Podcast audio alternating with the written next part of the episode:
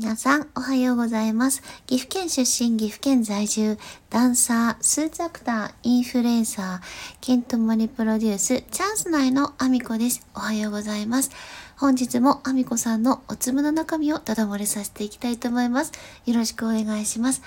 本題に入る前にお知らせをさせてください。5月3日から5月14日まで、岐阜県にあります岐阜メディアコスモスというおしゃれな図書館で、岐阜アートギャザリングという企画展示が開催中です。そちらの中の下博義さんの作品に私が参加しておりますので、ぜひ探しに来ていただきたいです。えー、インスタグラムや TikTok で大変話題となりました、弁天様 AI の画像生成技術を用いて作られたフェイクブックなどなど話題の作品もあります。ぜひ見に来てください。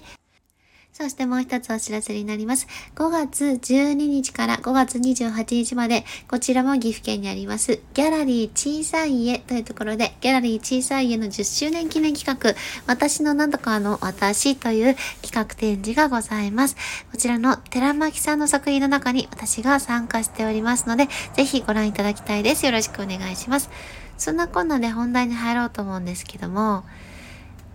まあ私のね、勤めてるとこ家電店だっていう話はもう散々皆さん聞いてると思うんですけども、うーん、まあ、皆さんにはね、ちょっとあんまり関係ない話なのかもしれないですけど、私、その家電量販店の最後の強みって人だと思ってるんですよ。もう接客業に関しても AI が代わりにね、あの、接客できる日なんて、まあ、数年のうちに来てしまう可能性もあるし、で、ある程度のことが機械化して、で、自動的にできて、人の手がなくてもできていくものがどんどん増えていくと思うんですけど、その中で、やっぱり人と人の対話でしか生まれない、あの、まあ、お話をするときもそうですよね。会話をしてて、会話の本題がずれちゃうのって、多分機械じゃできないんですよね。なんかわざとプログラムとして組み込まれて会話をずらすってことはあるのかもしれないですけど、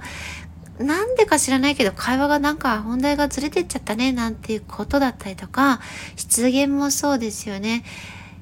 機械にはできないあの会話を私たちってできてると思うんですよね。機械って簡単にミスできないから。なので、そういう意味で私たちに残されたものってそういう人としての対話だと思ってるんですよ。まあそれ前提として、で、あの、まあ店長が変わったよっていう話もね、ちょっと前にさせていただいたと思うんですけど、えっ、ー、と、多分接客業のスタッフうんと、社員さんですね。社員さんにとっては、あの、売り上げが上がりやすい店長だと思うんですね。これはちょっと、あの、裏側の事情なので、あんまり詳しくここでお話しするのはちょっと避けますけど、どっちかっていうと、あの、店長自体が売りに対して特化した店長なんですけど、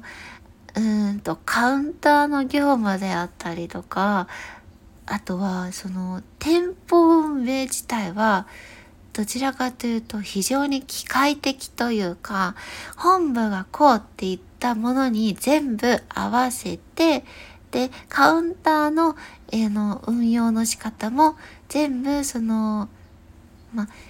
一応その全部どの店舗もこういうルールでやってくださいねっていうのは本部から来てるルール化みたいなものはあるんですけどただでもやっぱり人だから臨機応変にこうした方がいいよねってそのあのコミュニティの中で生まれたルールも絶対出てくると思うんですよね。でうんと例えばの例で言うと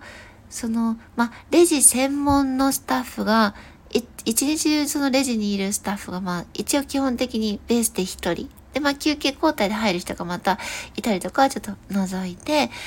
で、契約とか、その、エアコンの工事であったり、配送であったりの、あの、長い伝票であったり、お客様にかけていただいて、あの、打ち込んでる間待っていただかないといけないような、ちょっと内容がね、あの、いろいろ濃いような伝票の記伝をしたりとか、修理の受付だったりとか、総合的ないろんな受付をして、あの、窓口になってるカウンター業務っていうのがあるんですけど、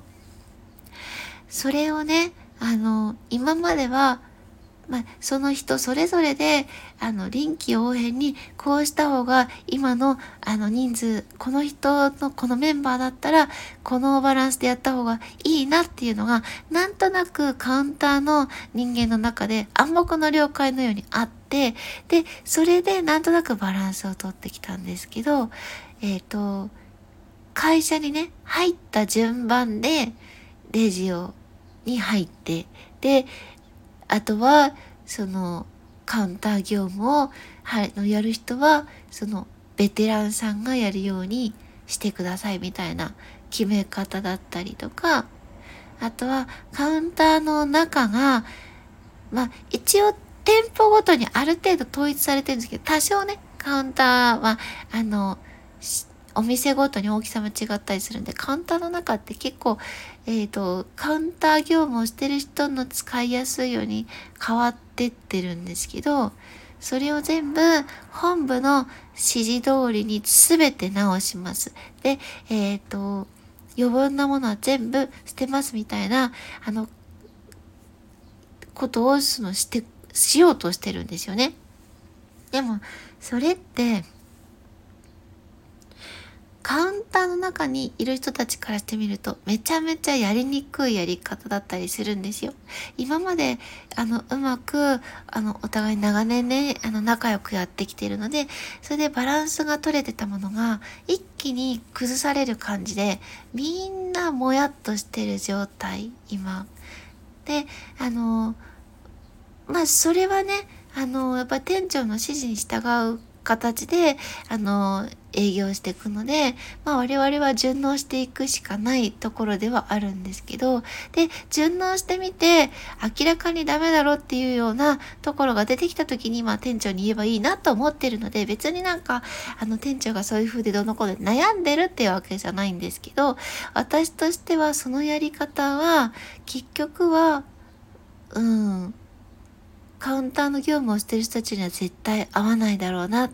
で、それを機械的にすることで、あの、メリットってそんなにないんじゃないかなって思ったので、今日はそんな話をさせていただきました。やっぱり人がね、あの、関わり合いながら仕事をしてるから、その中でこうした方がお互いにバランスが取れるね。まあ性格的な面であったり、あの、長くやっててもこの作業が苦手とかこういうのが得意な人って絶対あると思うんですよ。でだから適材適所っていう言葉っていうのかな。であの入り口のレジをやるよりはその契約関係のレジをやった方があの生き生きとできるタイプの人もいたりするしこういう業務が得意っていう人にそこに入ってもらったりでお互いのパワーバランスとかもあのまあカウンターの人間同士で考えながらやってきたやり方の方が多分カウンターの人間は今後もやりやすいだろうなっていう感じですね。これはあのうちのお店だけの話なので、まあ、これが同じようなことが他の聞いてくださっている方に適用できるかどうかは微妙なところですけど、やっぱり人だよねって私は思いました。まあそんなこんなで私の SNS ぜひ皆さん TikTok や Instagram、Twitter、YouTube、 note、えー、そして、えーこのスタンド FM やボイシーでも放送してますね。ぜひぜひフォローよろしくお願いします。今後ちょっとスタンド FM とボイシーの使い方についてもうちょっと明確なね、あのビジョンを提示していけたらなと思っておりますが、今はまずちょっと毎日放送することをまず優先とさせていただいております。中にはちょっと若干内容が被るかもしれませんけど、今は別々のね、内容でお話ししてますので、もしよかったら楽しんでいただけると嬉しいです。